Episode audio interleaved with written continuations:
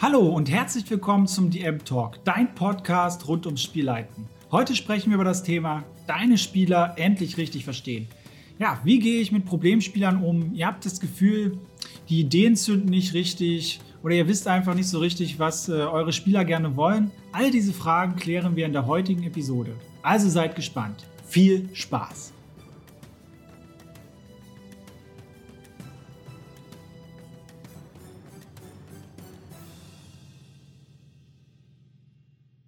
Ja, hallo ihr Lieben. Mein Name ist Chris, AK der Spielpädagoge und heute sprechen wir über das Thema Deine Spieler endlich richtig verstehen. Klingt ein bisschen hochtrabend, ich weiß. Und zwar klappt das Ganze äh, sehr, sehr gut mit ein wenig Psychologie. Da gab es mal äh, einen tollen, tollen Menschen namens Robin DeLaw. Er schrieb ein schönes Büchlein namens Gutes Spielleiten, was ich übrigens wärmstens empfehlen kann. Ähm, darin erklärt er unter anderem sieben Spiel äh, Spielertypen, Spielertypen. Und äh, da ich schon immer recht gerne so Menschen analysiert habe und darin vernarrt war, zu verstehen, warum sie Dinge tun, die sie tun, ähm, hat sich das super angeboten, äh, dieses Büchlein zu lesen und lieben zu lernen. Ähm, ja, was hat das eigentlich mit so mit den Spielertypen auf sich? Wozu braucht man das eigentlich, um seine Spieler zu verstehen? Ähm, und was muss ich damit überhaupt machen? Ja? Diese Fragen möchte ich heute äh, mit euch klären. Ähm, mein Ziel ist es, ich möchte euch die sieben Spielertypen nacheinander vorstellen, ein wenig darüber erzählen und mit Beispielen aus meinen Spielrunden ja, verdeutlichen und schließlich, wie man das Ganze mit etwas Übung ganz gut äh, für sich nutzen kann, um besser zu verstehen, wie die eigenen Spieler ticken. Ähm, jetzt könnte man natürlich sagen, ja, Chris, frag doch die Spieler einfach mal. Das ist grundsätzlich eine sehr gute Idee und die beste Methode, um herauszufinden, was deine Spieler vielleicht wollen. Ähm, das nutze ich natürlich auch ganz fleißig. Aber ich habe oft die Erfahrung gemacht, gerade bei äh, Rollenspielern mit noch eher wenig Spielerfahrung, die wissen gar nicht so richtig, was ihnen gefällt, nur was ihnen nicht gefällt. Ja, stell dir selbst mal die Frage, was brauchst du im Rollenspiel? Was, was macht gutes Rollenspiel für dich aus? Was bevorzugst du, ja, damit du einfach glücklich und zufrieden bist?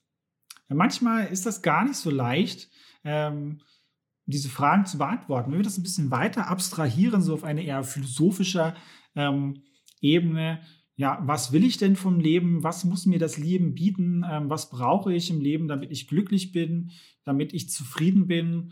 Ähm, was habe ich für Ziele im Leben? Das sind alles so Fragen, wenn wir das auf unsere eigene Person beziehen.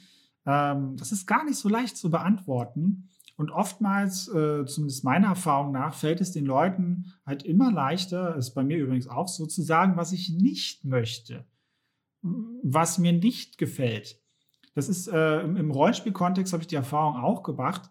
Ähm, das ist zwar super, wenn die Leute sagen, was sie nicht wollen, das sagt mir aber dann nicht konkret, wenn ich keine Idee habe, äh, was sie denn dort wollen und was sie sich wünschen. Ja, das ist gar nicht so leicht. Und da kann es halt sehr hilfreich sein, wenn man so Kategorien hat, nach denen man äh, erstmal vorgehen kann. Sprich, diese Spielertypen nach Robin DeLaw ist eine Möglichkeit, diese Kategorien äh, für sich zu nutzen.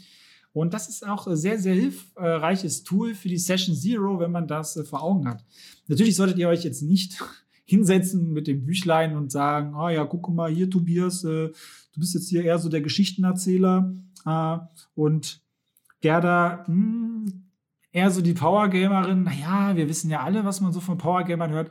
Nee, macht das bitte nur an eurem Kopf für euch. Damit haben alle mehr Freude, glaubt mir. Ähm, bevor ich beginne, wie gesagt, äh, noch äh, eine kleine Frage ähm, was glaubt ihr, äh, welche zwei Spielertypen äh, von den sieben bei mir am meisten dominieren? Ähm, schreibt es mir gerne mal in die Kommentare und ich löse das dann äh, nach einer Woche auf. Das würde mich echt mal interessieren, was ihr so für einen Eindruck habt, was zu mir am besten passt. Ähm, ja, dann möchte ich gleich einsteigen in das Thema und zwar mit einem Zitat aus dem Buch. Rollenspiele sind Unterhaltung. Dein Ziel als SL ist es, deine Spiele für alle Teilnehmer so unterhaltsam wie möglich zu machen. Äh, in Klammern, das äh, schließt übrigens nicht als Spielleitung mit ein. Klingt natürlich erstmal logisch. Klar, wir haben äh, Bock, tolle Sachen zu erleben. Wir wollen Spaß haben. Das ist ein soziales Event in der Regel, wenn wir uns ähm, mit Freunden zusammentun. aktuell können wir uns ja leider nicht treffen. Das beweinen wir ja häufig. Ähm, dass wir unsere Freunde nicht mehr sehen können. Wir sind soziale Wesen. Klar, klingt logisch und banal, aber ist oft gar nicht so leicht, äh, das für drei bis sechs Leute, ja, so Standardgruppengröße, auch zu bewerkstelligen, ja, dass man wirklich alle irgendwie unter einen Hut bekommt und zufriedenstellt. Das ist echt nicht einfach. Ähm, wer von euch schon gespielleitet hat, wird das bestätigen können. Das ist eine Herausforderung, ja. Und da, wenn ihr das schafft und die Leute regelmäßig Freude haben, könnt ihr ruhig auf euch stolz sein, äh, dass ihr das auch regelmäßig hinbekommt. Das ist, finde ich, eine sehr beachtliche Leistung, da ein Gefühl für zu entwickeln. Und heute wollen wir uns halt ein bisschen mehr damit beschäftigen, wie wir das bewusster machen können. Ja, über dieses Geschichten erzählen, Storytelling und so weiter. Das ist ja eigentlich was Menschengegebenes, ja, dieses typische Höhlenmensch, am Lagerfeuer sitzen, Geschichten erzählen, äh, wenn Höhlenmenschen überhaupt schon äh, diese Art von Kommunikation hatten, wie wir sie jetzt hatten, keine Ahnung. Aber das ist ja so ein typisches Ding von uns Menschen, dass wir das instinktiv können. Und jetzt wollen wir anhand dieser sieben Spielertypen halt ein paar Kategorien aufmachen, um uns ja, diese Dinge vielleicht ein bisschen bewusster zu werden und uns der Thematik bewusster anzunähern und unseren Spielern dabei zu helfen, halt vielleicht auch herauszufinden, was sie gerne mögen, indem wir uns Gedanken machen, was ihnen gefallen könnte und ihnen das anbieten und dann einfach schauen, wie sie reagieren, ja, und äh, wie sich vielleicht auch das Spielverhalten und eure Gruppendynamik über die Zeit verändert. Ähm, ich weiß, so Kategorien und Schubladendenken, das sind so Wörter, das wird oft verpönt, aber grundsätzlich ist das, wie gesagt, eine sehr sinnvolle Art und Weise von unserem Hirn zu filtern. Und das hilft uns auch beim Rollenspiel. Wie gesagt, ähm, da hat Robin DeLore sich meiner Meinung nach, ich weiß gar nicht, ob der das überhaupt erfunden hat, in Anführungsstrichen, aber sich auf jeden Fall was super Tolles ausgedacht, was man benutzen kann, um äh, den Content äh, für seine Spieler besser zu machen. Ähm, man kann bei der Charakterschaffung ähm, wunderbar helfen. Also ich sehe mittlerweile schon ganz gut äh, anhand der Art und Weise, wie die Leute ihre Charakterbögen ausfüllen und wie sie ähm, die Fragen stellen, was für Fragen sie stellen, was sie äh, ja, für Spielertypen sind. Und das macht es dann relativ einfach. Äh, man kann natürlich aber auch bei der Progression helfen. Ähm, den Charakter quasi zu entwickeln über die Kampagnendauer. Meistens spielen wir ja relativ lange miteinander, wenn wir Kampagnen spielen. Und da finde ich persönlich immer eine gewisse Charakterentwicklung sehr, sehr wichtig.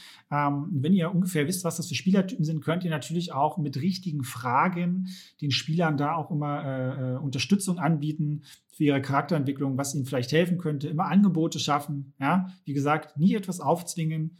Immer Hilfe zur Selbsthilfe. Das ist äh, so mein Motto bei diesen Dingen ja, man kann auch mit Problemspielern lernen, besser umzugehen. Ich habe mich früher tatsächlich auch sehr, sehr schwer getan mit den ähm, Leuten, die gerne alles niedergemetzelt haben, diese typischen Powergamer und äh, Mörderhobos.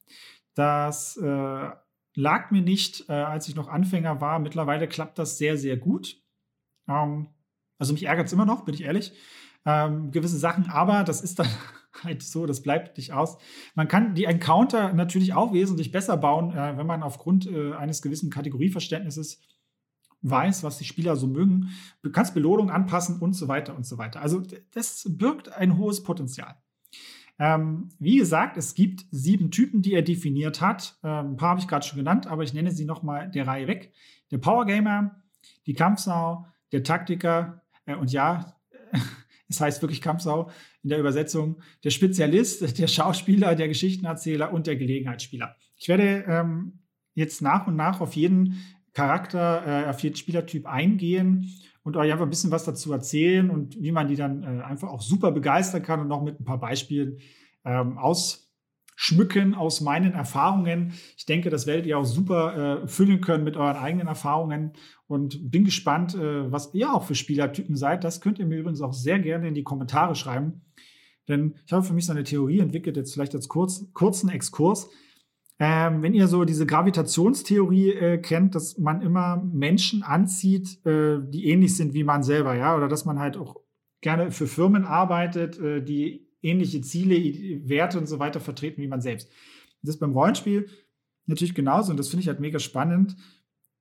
Ich weiß ja, was für Spielertypen ich so dominierend habe und dass ich halt auch genau diese Spielertypen mittlerweile anziehe und ich einfach weiß, dass, weiß, dass die Spielertypen, die dann mal irgendwie beim gratis Rollenspieltag oder ähnliches an mich geraten, die dem nicht entsprechen und diesen Spielertypen, die ich halt so in mir habe, nicht mögen, äh, wo ich auch genau schon weiß, ja, das wird langfristig, das wird einfach nichts. Das wird einfach nichts. Und das ist so super.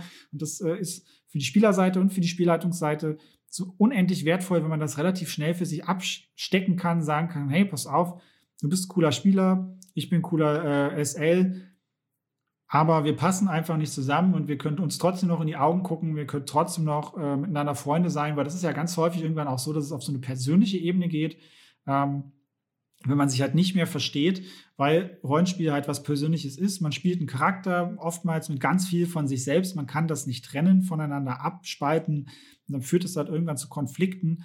Ähm, und das kann man mit solchen Sachen, finde ich, halt auch super auf so eine abstrakte Ebene bringen und zumindest versuchen, es dadurch abzuschwächen. Mir ist es auf jeden Fall gut gelungen zu sagen, hey, äh, mir fallen dann, also ich nehme dann einfach Sachen nicht mehr so persönlich.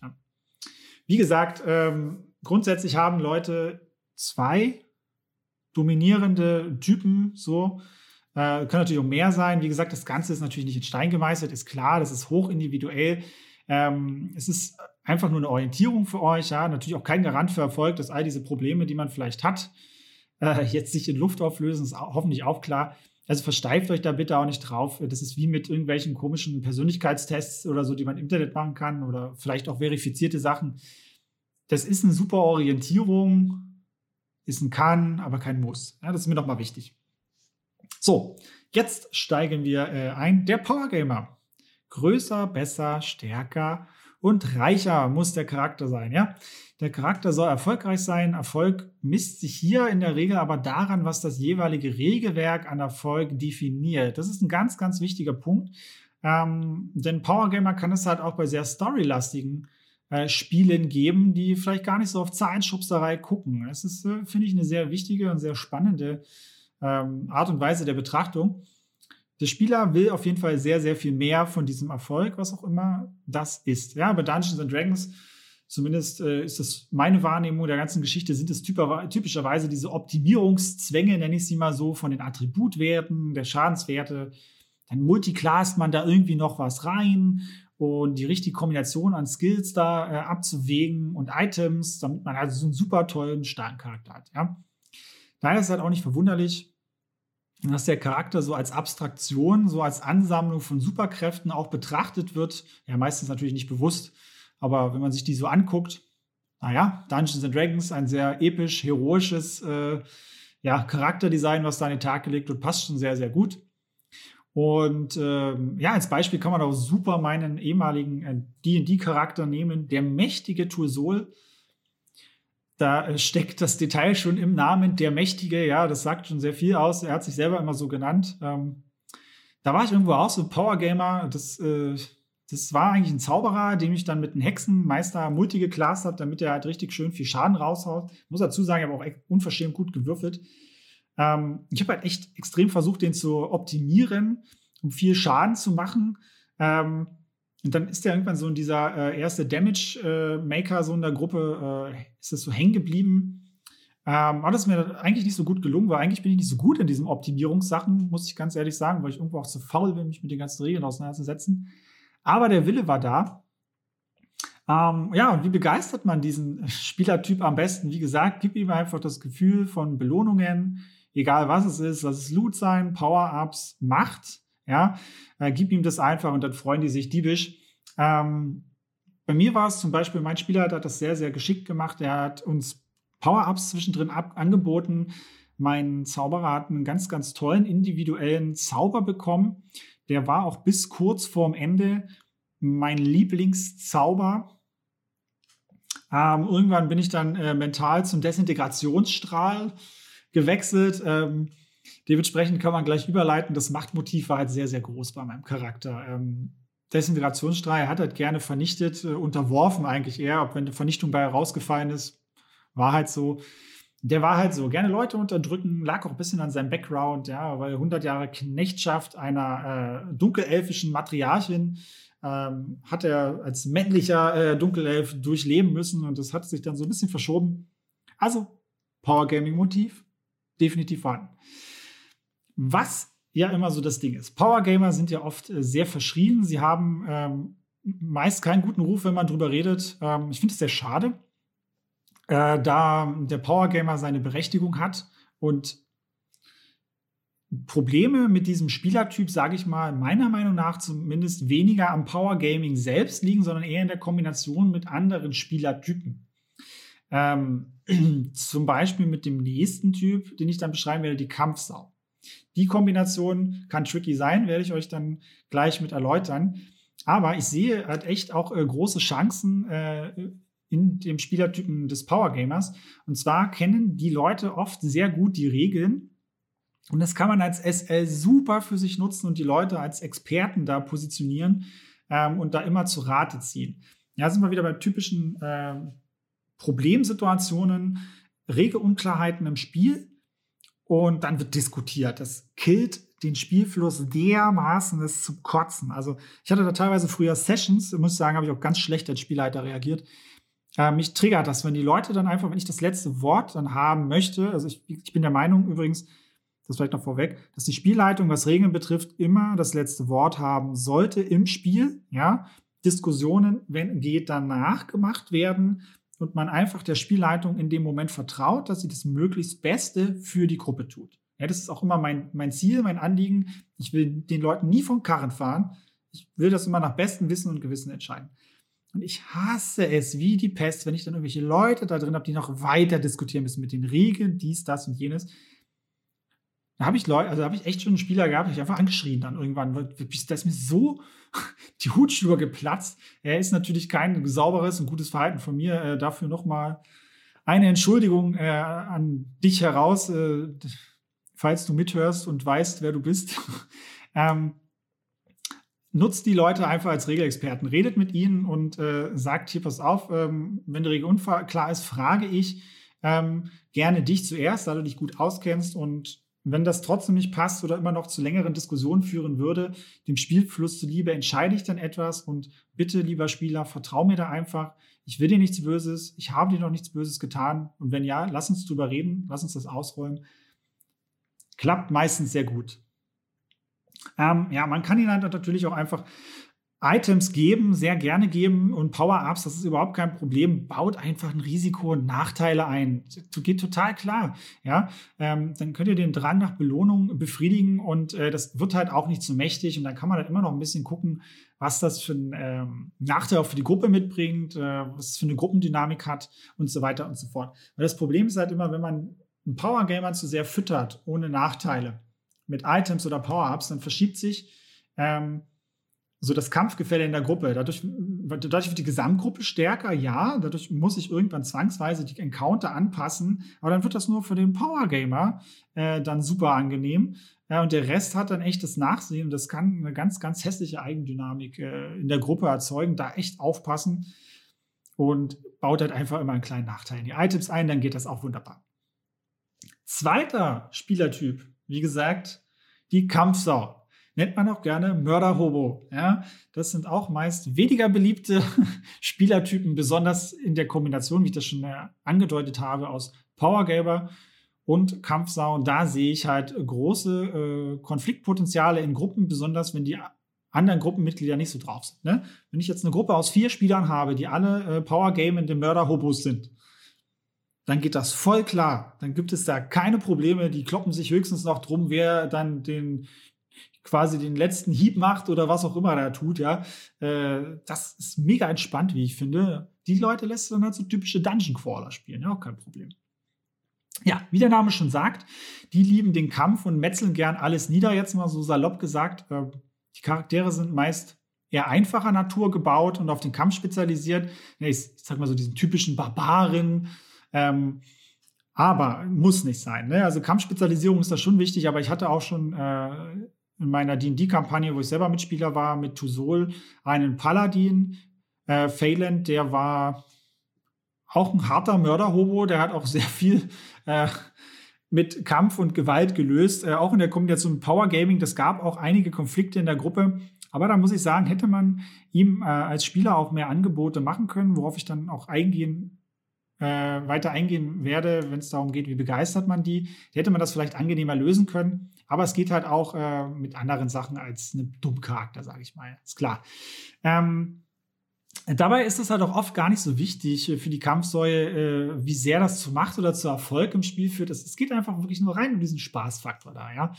Oftmals kennen sie die Regeln für ihren Charakter sehr, sehr gut, den Kampf vor allem klar äh, und was man alles dazu braucht, aber viel mehr drumherum auch nicht. Wie gesagt, deswegen die Mischung mit dem Power Gamer da ist eine spannende Sache, weil die meisten sehr, sehr gut im Regelwerk drin sind und das macht es nicht unbedingt einfacher. Ähm, wie begeistert man diese Spieler am besten? Wie gesagt, gib ihnen einfach das Hochgefühl von Sieg und Überlegenheit im Kampf. Ja, Kampf ist immer relativ. Kampf muss nicht immer heißen, boah, alles niedermetzeln. Nein, das kann man kanalisieren. Da auch dieser Spielertyp oft äh, verschrien ist, ja, äh, sollte man halt Mittel und Wege finden, um da auch wirklich Raum für diesen Spieler, für seine Bedürfnisse zu schaffen und das halt auch befriedigt zu bekommen. Ähm, wie gesagt, es muss nicht immer eine Leben- äh, oder Todkampfsituation sein. Das kann man auch geschickter machen, indem man regelmäßig Duelle einbaut. Es kann Armdrücken sein, es können Boxkämpfe sein, es können halt wirklich Schwert, Axtkämpfe, was auch immer sein, was halt deinen Spieler begeistert. Ähm, und da kannst du halt super toll ähm, Info Informationen, würde ich schon sagen, super toll Situationen drumherum aufbauen. Nimm zum Beispiel mal eine Taverne. Da gibt es einen Armdrückkampf, ja, Mörder Hobo hatte schon den ganzen Tag nichts zu tun, ganze Spielsession nichts zu tun, dann kann er sich damit, oder ein Boxkampf, kann er sich da rumprügeln. In der Zeit können die anderen Informationen äh, beschaffen, können Leute beschatten, können sich irgendwo einschleichen. Ja, das kann man halt sinnvoll kombinieren. Damit zeigt ihr erstens der Gruppe, okay, der böse, böse Mörder-Hobo in Anführungsstrichen, weil wir Rollenspieler sind ja oftmals auch schon vorbelastet durch diese Begriffe ähm, kann das sinnvoll kanalisieren. Das ist auch nützlich, wenn die mal die Sau rauslassen, ja, dass, wenn man das richtig lenkt. So, und andererseits bekommt äh, der Mörderhobo in Anführungsstrichen, der, die Kampfsau einfach, die kann sich rumprügeln, sie kann dominieren und gewinnen. Macht das ruhig auch zu ihrem äh, Vorteil. Ähm, dann ist das alles in Ordnung. Dann sind alle in Anführungsstrichen glücklich. Es macht es auf jeden Fall einfacher. Ja? Gehst du, wie gesagt, nicht auf diese Wünsche ein, das ist das, was ich halt auch sehr häufig erlebe, passieren halt aus Frust genau die Sachen und diese Dummheiten, in Anführungsstrichen, die wir nicht wollen, die den Mörderhobo zum Mörderhobo machen. Ähm, wie gesagt, man kann da immer mit den Leuten reden, dass ihr das kanalisieren wollt. Auch hier, ähnlich wie beim Power Gamer, bezieht die Leute mit ein, holt sie ab, macht ihnen die Angebote, redet allein mit ihnen. Es wird immer Spieler geben, die können, wollen sich nicht anpassen. Das ist einfach so, dann passen sie vielleicht einfach nicht zur Restgruppe und dann muss man halt Entscheidungen treffen. Kann auch sein. Dritter Spielertyp, der Taktiker. Der Taktiker ist übrigens, äh, wenn wir uns nochmal auf das Beispiel mit der Taverne und dem Boxkampf beziehen, derjenige, der das sehr, sehr gerne koordiniert und den ihr auch quasi anfixen und Anführungsstrichen trainieren darauf könnt, den Mörderhobo und den Powergamer vor allem in der Kombination miteinander gut zu lenken. Denn der Taktiker liebt äh, das Durchdenken komplexer, realistischer Probleme. Ja, oftmals zeigt sich das äh, auf dem Schlachtfeld eher so als Militärexperte oder ja, mach du mal da, mach du mal da, mach du mal da, wie der Name schon sagt, Taktiker. Er legt äh, sehr viel Wert darauf, dass die Regeln für ihn Sinn ergeben und konsistent mit der Spielwelt sind oder mit der Welt, die er halt kennt. Darauf basierend will er halt bestmögliche Entscheidungen treffen, die für ihn Erfolg oder Versagen darstellen. Wenn wir wieder zu diesen Problemsituationen der endlos langen Regeldiskussionen zurückkommen, ist der Taktiker auch ein super Kandidat dafür, äh, diese Regeldiskussionen in der Form anzustoßen. Genau das. Er will nichts Böses. Er hat auch nicht diesen, diesen Drang, einen da zu ärgern oder so. Er will genau dieses, er will einfach bestmöglich informiert sein und das herausstellen, dass er auch seine Entscheidungen genau auf der Basis treffen kann. Meine Erfahrungen sind auch, weil ich äh, einen sehr lange, langjährigen Spieler dabei habe, der einen sehr, sehr großen Anteil an Taktiker dabei hat. Der will auch immer ganz ausführlich dann beschrieben haben, wie das mit den Steinen ist, mit der Umgebung, weil ich bei Encountern sehr gerne mit Terrain arbeite, mit vielen anderen Dingen. Dann, ich kriege dann immer diese Begründung, ja, ich habe dieses Item hier, äh, zum Beispiel gestern in der Kampagne, das bietet sich gerade super an, ja, ich habe hier ein tolles Glas. Ja, ich so, ja. Ja, vor x Spielsitzungen waren wir in der Situation, da hast du mir gesagt, das ist so ein Glas und deswegen habe ich mir das mitgenommen und aufgeschrieben. Ja, was möchtest du jetzt von mir, lieber Spieler? Das sind so typische Situationen, wo die Leute dann das Bestmögliche für sich nutzen wollen, dann weil in seiner Welt ne, ist das so Glas, Mittelalter-Setting, das war früher scheiße teuer, das war selten schwer zu beschaffen. Dann ging die Diskussion nämlich los, weil dann ein anderer Charakter gesagt hat, na ja, wir sind ja auch in einer magischen Welt, ne, mit Gnomen, Dungeons and Dragons, bla bla bla, muss jetzt nicht unbedingt sein. Hat er nicht verstanden. Also ja, das natürlich schon verstanden, ne, kognitiv, aber das, das hat für ihn dann keinen Sinn mehr ergeben, weil in seinem Weltbild war das halt so. Und war er auch enttäuscht, ja, dass er da halt nicht gefühlt was auch immer bekommt. Ich weiß gar nicht, was seine Erwartungshaltung da konkret war. Aber das ist ein super Beispiel für so einen Taktiker, wie man ähm, da so Probleme hat. Ja? Ähm, wie gesagt, entsprechend ist er halt auch frustriert, ähm, wenn das halt alles nicht so passiert, wie er sich das dann vorstellt, beziehungsweise wenn die Leute auch nicht optimiert taktisch vorgehen. Ähm, das ist auch so typisch für diesen äh, Spieler, dass er dann so gewisse Empfehlungen abgeht und dann wirklich auch mal so ein bisschen, ja, ich habe zumindest mal das Gefühl, so ein bisschen traurig ist oder so, ja, naja, hm, habe ich ja gesagt, sonst hätte so machen können, aber es ist teilweise immer ein bisschen schwierig. Äh, ja, wie begeistert man ihn? Halt, gib ihm halt herausfordernde, für seinen Charakter logische Hürden.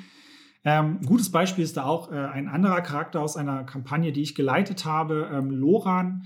Der war äh, ein Elf, äh, auch ein sehr intelligenter, auch ein Zauberer und ähm, der wurde zum Beispiel immer äh, in den Kriegssituationen am Ende vor allem sehr viel zu Rate gezogen, ähm, als weiser Elf, ja, von den NPCs um seine Meinung ähm, gebeten. Das ist allgemein immer sehr häufig der Fall bei dem Charakter gewesen. Also flach könnte man sagen, gib den, gib den Spielern einfach Herausforderungen, wo sie ihre Intelligenz unter Beweis stellen können. Ja, also nicht die Spielercharaktere, sondern wirklich die Spieler. Sie mögen das einfach, äh, Sachen auch zu diskutieren. Äh, Taktiker ähm, mögen es auch sehr gerne, wenn man auch mit Battlemaps spielt. Das ist auch sowas, äh, das lieben die meistens ganz gerne. Und ähm, bei meiner Gruppe, bei meiner Stammgruppe ist es halt mittlerweile so, die mögen das ganz gerne dann, dann auch zu über, äh, drüber nachzudenken, ja, was können wir dies machen, wenn wir da jetzt hingehen, könnte das passieren? Also dieses, ja, diese taktische Besprechungen, da ist er natürlich auch immer ganz stark präsent. Da blüht er halt auf. Ähm, Taktiker wissen, wie gesagt, ganz gut mit Powergamern und Kampfsäulen umzugehen und die zu steuern. Wenn man so eine Problemgruppe hat und das irgendwie äh, versucht zu implementieren, wie mit so Situationen mit der Taverne nochmal, ne? dass der, der, der, der Taktiker da zum Beispiel in die Position kommt, das zu steuern, zu sagen, hey, du machst da mal die Boxkämpfe, darin bist du gut, vermöbel den mal und lass mal richtig krachen. Wir äh, äh, machen dann mal andere Sachen, so nebenbei. Das kann halt eine super tolle äh, Gruppendynamik werden, äh, weil dann die Kampfsau und der, der, der Powergamer sich vielleicht auch mehr gewertschätzt fühlen in dem, was sie tun der Taktiker dann auch auf seine Freude kommt, die anderen ähm, Spielertypen, auf die wir gleich noch eingehen werden, äh, ebenfalls.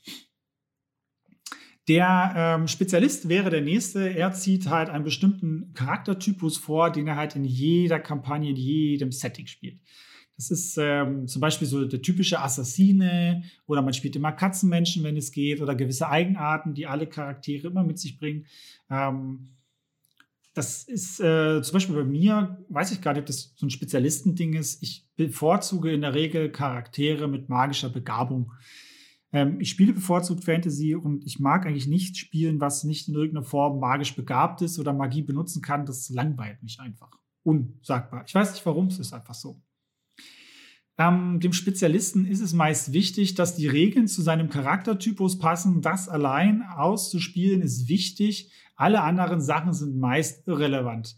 Ähm, ich habe mir neulich äh, so einen D&D-Charakter gebaut, einen Druiden, äh, so, so ein Hexen, Hexblatt heißt das, ist, äh, wie kann man das erklären? Ähm, so von einer Hexe oder so verfluchtes Wesen, so eine Halbhexe quasi. Und äh, das, die, da habe ich eine ganz konkrete Vorstellung, wie ich dieses, äh, äh, ja, dieses Charakterlein spielen möchte. Und da habe ich auch echt lange mit anderen Spielleitern gesessen, um da eine passende, regelkonforme Klasse und ähnliches zu finden in Dungeons and Dragons, was zu dieser Rolle passt. Wirklich, da habe ich sehr viel Energie aufgewendet für, damit ich ihn irgendwann mal spielen kann. Wie gesagt, ähm, wie, begeistert, wie begeistert man halt auch den Spezialisten schaffe halt Szenen, wo der äh, Spieler all die für ihn tollen Sachen seines Charaktertypus ausleben kann. Äh, wenn man jetzt so Ninja-Typen hat oder einen Assassinen, die wollen halt natürlich gerne sich irgendwie mal anschleichen, jemanden abmeucheln oder ähnliches. Diese Dinge halt nutzen, ja. Ähm, was ich da halt auch ganz spannend finde, das Warum, gerade wenn es um gewisse Eigenarten geht, das muss man auch gar nicht nachfragen, das muss man auch gar nicht verstehen als Spielleiter. Ist ein nice to have, muss aber nicht. Ähm, wichtig ist, du weißt das, ja, und benutze es. Ja, der Charakter mag es gern zu fliegen in allen Formen und Möglichkeiten. Das ist scheißegal, mach. Schaffe Szenen, wo der Mensch fliegen kann. Äh, oder der Katzenmensch oder was auch immer. Also ganz einfach. Spezialist könnte man in der Tavernenszene zum Beispiel, wenn es so ein Assassin-Typ ist, äh, jemanden beschatten lassen, sich irgendwo einschleichen lassen. Vielleicht gibt es ja irgendwo was, ähm, was äh, da wichtig ist zu holen, zu entdecken. Ja? Kommen wir zum nächsten Typen, der Schauspieler. Für ihn ist das Rollenspiel ein Medium des Ausdrucks, ja, wie der Name schon sagt, Schauspieler. Ähm, er identifiziert sich stark mit seinem Charakter und hängt entsprechend daran. Ähm, das habe ich halt auch sehr oft bei NPCs. Äh, ich hatte kürzlich in meiner Kampagne ähm, ein tragisches Opfer, muss ich sagen, mit Abschiedsbrief vorbereitet, also als Spielleitung von einem NPC. Dann gab es noch so magische Projektionen, so à la Star Wars, die etwas äh, rezitiert hat, noch von dem NPC. Da musste ich persönlich äh, wirklich auch selber weinen, als ich das vorgetragen habe meinen Spielern, äh, weil ich so ergriffen davon war.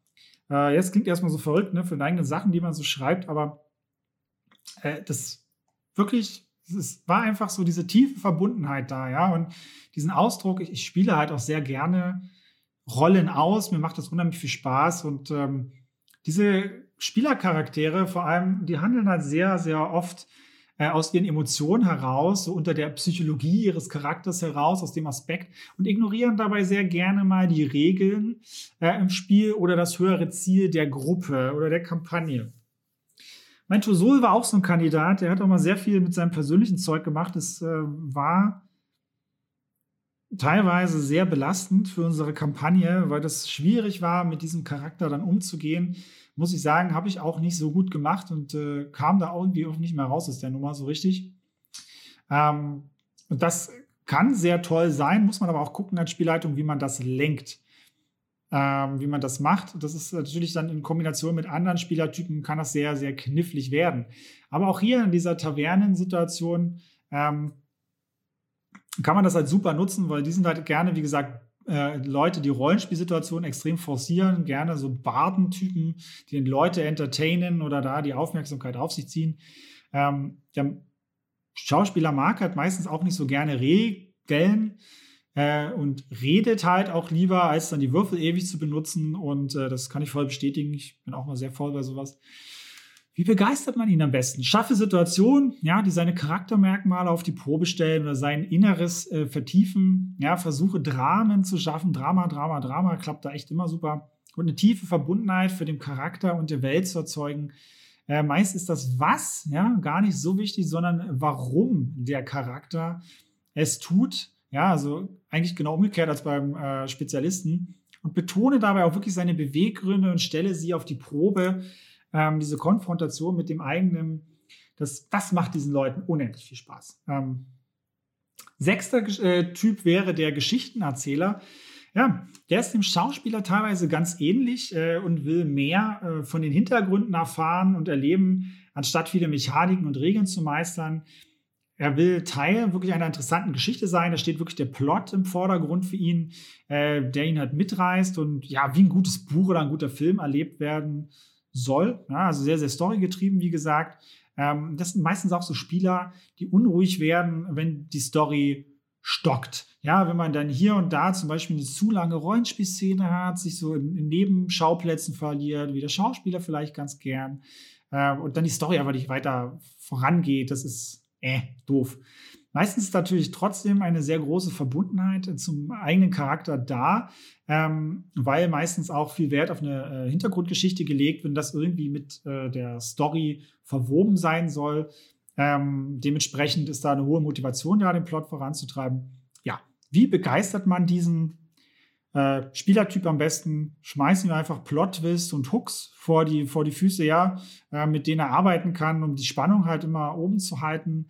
Lange Planungsrunden, wie zum Beispiel der Taktiker es mag, dann zu diskutieren und dann noch ewig auszuklamüsern, ist für diesen Spielertypen meistens nicht so toll, nervt. Ähm, ja, um das Gefühl zu geben, dass der Plot immer schnell vorantreibt, verwickelt er den Geschichtenerzähler halt immer in welche Subplots. Also wenn solche Situationen sind, lass äh, diese Leute dann bei Militärgesprächen äh, oder ähnlichem, lass sie etwas anderes parallel erleben, was äh, vielleicht auch einen persönlichen Plot ähm, ja, vorantreibt. Das ist immer ein gutes Beispiel. Ich arbeite in meinen Kampagnen äh, immer sehr viel damit, dass jeder Charakter so seine persönliche Mission hat ähm, warum er diese Reise angetreten ist, dass ich das natürlich mit den Kampagneninhalten vernetze und äh, gleichzeitig versuche, die ganzen Backgrounds aller beteiligten Spieler so miteinander zu verzahnen, dass sich Synergieeffekte ergeben, wenn sie sich näher, näher kennenlernen lernen und das wirklich gemeinsam die Probleme angehen.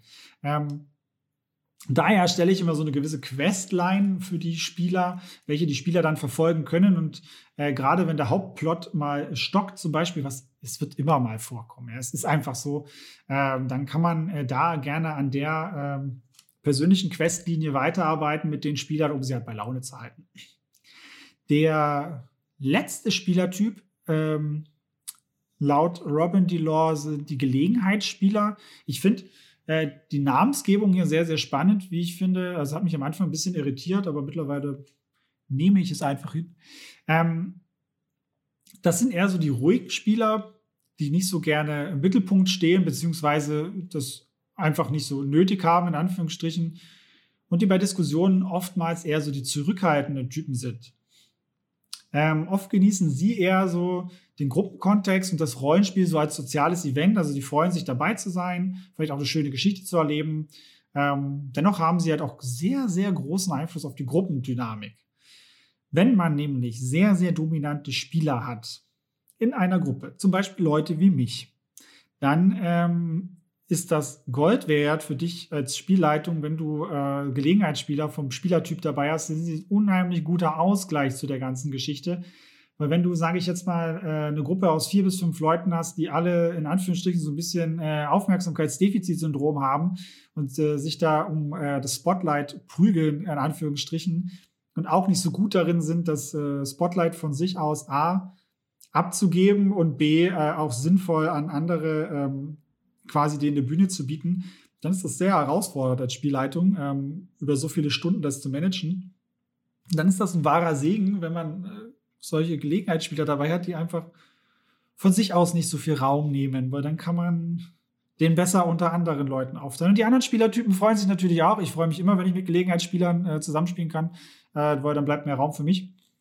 Ähm, ja, das, das ist leider so. Mir ist die Sache zum Glück auch bewusst. Dementsprechend klappt das oft sehr gut. Ähm, aber ich sage meinen Spielern auch immer, wenn ich zu viel und zu lange rede, bitte sagt es mir. Ich will dann einfach nicht zu viel Raum bekommen. Ähm, zwinge diesen Spielertypen bitte nicht äh, zu, äh, zu, extrem hoher Aktivität, wenn er das nicht möchte. Ja? Ähm, wenn du den Verdacht hegst, äh, dass die Person sich unwohl fühlt, gelangweilt ist oder ähnliches, sprich die Person einfach mal drauf an, ja, ob das okay ist äh, oder du mehr den Ball äh, zu ihr spielen sollst quasi. Und meine Erfahrung ist meistens, dass die Leute immer sagen, nee, ist voll okay. Aber trotzdem als Spielleitung, bitte denkt daran, dass ihr diese Spieler nicht vergesst. Ähm, ich merke das bei mir häufig, dass das ganz oft hinten runterfällt, wenn ich dann dreimal gefragt habe, ist es okay, dass du jetzt nicht so viel dran kamst? Ja, ja, ist okay, dass ich dann gerne mal vergesse, die Leute überhaupt noch dran zu nehmen, in Anführungsstrichen. Ähm, deswegen forciert das trotzdem ab und zu mal. Weniger als bei den anderen, aber macht es trotzdem. In der Regel mögen es die Gelegenheitsspieler auch gerne sehr einfach und wollen oft auch nicht so viel die Regeln lernen, ähm, haben auch nicht so die Plot-Ideen oder sind so jetzt die, die da jetzt wie der, äh, wie Taktiker als Militärexperte auftreten. Ähm, die mögen es, wie gesagt, eher gediegen. Ja, was, was begeistert sie oder was kann man eigentlich als besten Tipp mitgeben? Bedränge diese Spieler nicht und lass sie einfach machen. Und guck halt immer mal wieder, ob und wie wohl sie sich fühlen. Das waren die sieben Spielertypen von Robin DeLore. Wir haben jetzt auch schon fast 40 Minuten über das Thema geredet. Wow, hätte ich gar nicht gedacht, dass es so lange geht. Aber ich hoffe, ähm, dass ihr ein bisschen Eindruck bekommen habt, wie man durch dieses kategorische Denken, ähm, durch diese Typen halt äh, besser seine Spieler kennenlernen kann und auch besser diese Eigenschaften, die sie haben, wo wir vielleicht auch bei, äh, wieder bei dem Thema Problemspieler sind, Pro Problemen sind, dass wir dann einfach auch die Stärken darin erkennen können in diesem Verhalten und vielleicht auch diesen, ich sage es mal, Ruf, der hinter diesem Verhalten steckt, vielleicht auch lernen zu hören, ähm, dass es einfach nur ein gewisser Schrei ist nach, ich wünsche mir das und das, aber einfach nicht ausformuliert werden kann, dass wir das wertschätzen, das Verhalten und positiv versuchen zu lenken. Das wäre so das, was ich mir wünsche, was du hier mitnimmst. Wie gesagt, ich weiß, äh, dass diese Spielertypen, die sind nicht perfekt und die bilden auch lange nicht alles ab, was du, ich oder wir halt erlebt haben, ist ganz klar. Ähm, wie gesagt, ich möchte halt einfach nur, dass dieses bewusste äh, darüber nachdenken stattfindet, dass jeder Spieler anders ist, ähm, jede Person individuelle Vorlieben hat und du da mit diesen sieben Spielertypen schauen kannst, wie du deine Abenteuer vielleicht neu ausrichtest oder anders gestaltest und das halt einfach unter den Hut bekommst oder besser unter den Hut bekommst, als du es jetzt schon machst. Ähm, drei bis sechs Leute für vier bis acht Stunden super toll zu bespaßen. Denn nochmal äh, Lob an jede Spielleitung, die das äh, immer wieder macht. Das ist, eine, das ist eine Aufgabe, das ist keine leichte Aufgabe, auch wenn wir das vielleicht irgendwann seit Jahren machen und das Gefühl haben, ja, das geht easy peasy so von der Hand. Es ist trotzdem sehr lobenswert und äh, ich freue mich über jede Spielleitung, die sich traut, Gruppen zu leiten, sich der Sache anzunehmen, sich den Herausforderungen zu stellen und ja, noch mehr Spielerherzen glücklich zu machen. Genau, das war meine kleine Ode noch nebenbei an alle Spielleitungen und ihre Handlungen. Natürlich auch äh, an euch Spieler, die möchte ich natürlich auch nicht vergessen, wenn ich das jetzt, jetzt schon so weiter ausführe. Ähm, ihr habt es auch nicht immer leicht mit Spielleitungen. Ähm, wir machen nicht alles richtig. Wir haben manchmal so komische Ideen, sind sturbockig ebenfalls. Wir sind halt letztlich Menschen und müssen halt schauen, wie wir miteinander als Gruppe funktionieren können und auch wollen. Ja, wenn euch die Episode gefallen hat, lasst mir gerne einen Like, ein Abo bzw. ein Follow da und schreibt mir gerne in die Kommentare. Wie gesagt, nicht vergessen, schreibt mir gerne mal rein, was ihr denkt, welche zwei Spielertypen bei mir äh, am stärksten dominieren und schreibt mir auch gerne mal in die Kommentare, welche Spielertypen äh, bei euch am meisten dominieren, was ihr denkt, was bei euch am meisten vorhanden ist. Das äh, würde ich mich auch sehr interessieren. Ansonsten für Feedback und weitere Spielleiter-Tipps findet ihr mich auf Instagram unter @spielpädagoge. Dort erreicht ihr mich am besten. Ja, ansonsten tschüss und bis zum nächsten EM Talk, euer Chris.